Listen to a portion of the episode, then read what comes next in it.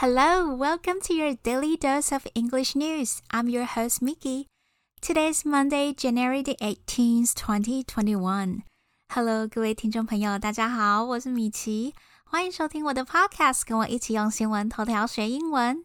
It's almost the end of January. How's the new year treating you? Well, I have a lot of hope for 2021 because I think it's going to be a new start not only for me personally, but for Taiwan and the world.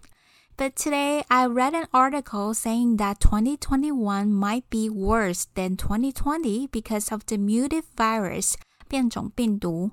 Well, I hope whoever wrote the article is wrong. We really need a fresh start this year. I miss a time when I don't have to wear a mask on the MRT. But as uncomfortable as it is, you must wear your mask, people. That's how we can get back to normal as soon as possible. Well, before we start our headline for today, I just want to remind you that you can see all the headlines and new words on my Instagram.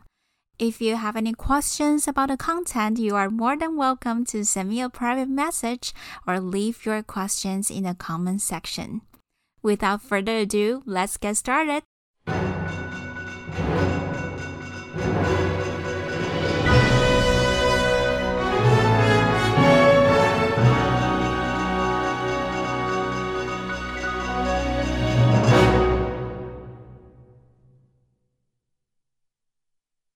The first headline is Biden to sign executive orders rejoining Paris Climate Accord and rescinding travel ban on first day.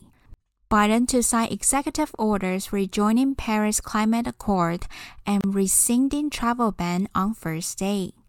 拜登将在就职第一天签署重新加入巴黎气候协定，并废除旅行禁令。 在美国传统上呢，在总统就职后就会签署一系列的行政命令或措施。那拜登当然也不例外。他的准幕僚就透露，拜登将在他就职的第一天就撤销前任总统川普针对部分穆斯林国家实施的入境禁令。另外，重新加入二零一九年退出的巴黎气候协定，也在拜登首日的工作清单上，实现他选前要带领美国跟全球一起对抗气候变迁的承诺。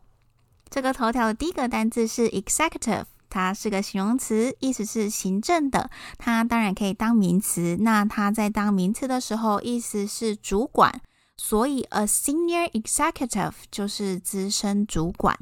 那么我们常说的 CEO，它的全称就是 Chief Executive Officer，首席执行长。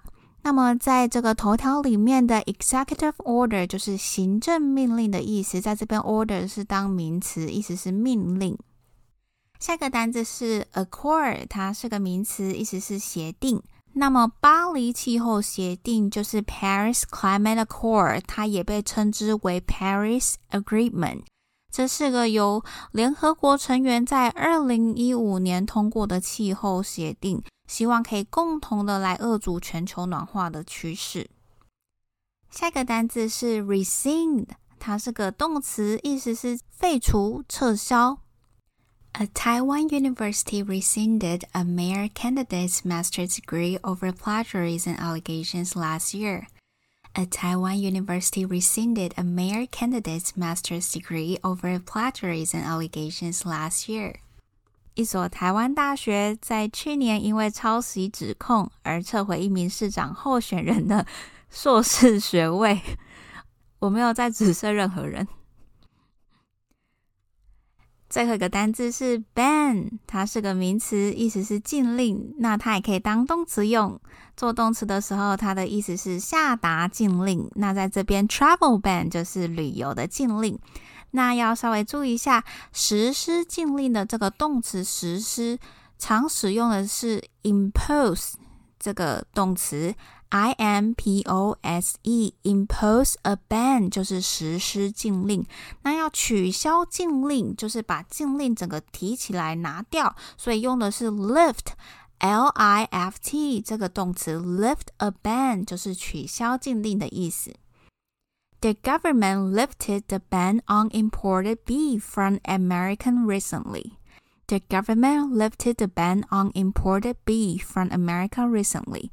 政府最近取消了来自美国的进口牛肉禁令。The second headline is Arizona has the highest infection rate in the U.S. and is on the brink of crisis. Arizona has the highest infection rate in the U.S. and is on the brink of crisis. 亚利桑那州拥有美国最高的感染率，而且处在危机边缘。 在上周，亚利桑那州的感染病例创下历史新高，单日啊就有一万一千三百二十四人感染新冠肺炎。他们的医院里面有百分之六十都是新冠肺炎的病患，且百分之六十五的重症病床都用于照顾这些病人。亚利桑那州同时也是个以保守派居多的州。当地的居民对于政府所实施的防疫措施，像是强制戴口罩或是限制外出活动等，大都持反对或是怀疑的态度。这个头条的第一个单字是 infection，它是个名词，意思是感染。它的动词是 infect，它的形容词是 infectious，就是把后面的字尾改成 t i o u s。所以，infectious disease 就是感染性的疾病。那在头条里面的 infection rate 就是感染率的意思。You could get an infection if you don't clean the wound properly. You could get an infection if you don't clean the wound properly. 如果你没有好好的清理伤口，就可能会被感染。在这个头条当中，我还要介绍一个蛮实用的片语，就是 on the brink of。在什么什么的边缘，在这边 brink 就是指边缘的意思。The two countries are on the brink of a war. The two countries are on the brink of a war. 这两个国家在开战的边缘，或者是 He is on the brink of a mental breakdown. 他在心理崩溃的边缘，breakdown 就是崩溃的意思。The third headline is Solo extremists might pose higher risk than organized groups. Solo extremists might pose higher risk than organized groups. 单枪匹马的极端分子可能比组织团体的危险性更高。美国的右翼团体啊，像是呃 Proud Boys，它的中文是骄傲男孩，怎么感觉有点像九零年代的唱跳团体和 Oath Keepers 誓言守护者们呢，都呼吁他们的支持者在总统就职当日不要前往现场。即便是如此，当局还是不排除会有单独行动的狂热右派极端分子到场示威抗议。诶，不过值得一提的是，现在这些右翼团体都说啊，六号闯进美国国会的不是他们的人，而是左派的阵营。的人呢，假扮川粉混混入国会大厦的。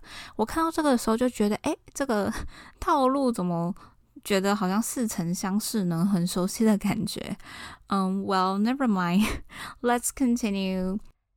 这个头条的第一个单字是 extremist，但在说它的意思之前，我们先提一下它的形容词 extreme 是极端的的意思，所以。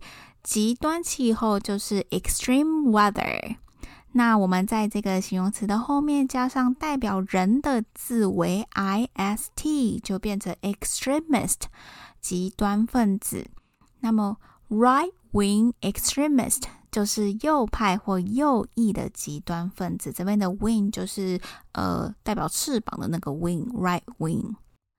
这个头条另外一个很重要的片语就是 pose a risk。造成危险，在这边的 pose 是指造成、引起的意思。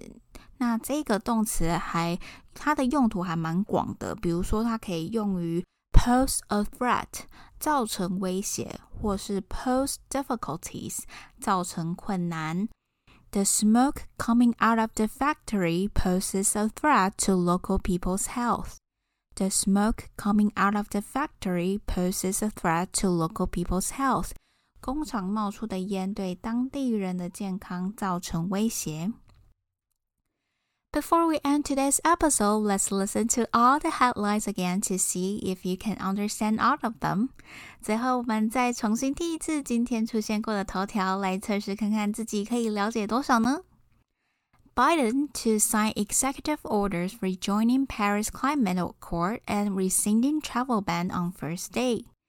Arizona has the highest infection rate in the US and is on the brink of a crisis. Solo extremists might pose higher risk than organized groups. Alright, thank you for tuning in to my podcast and don't forget to subscribe and give me a 5 star review if you like my podcast or you can leave comments below and tell me what kind of news you are most interested in. I hope you have a wonderful week ahead of you. Bye.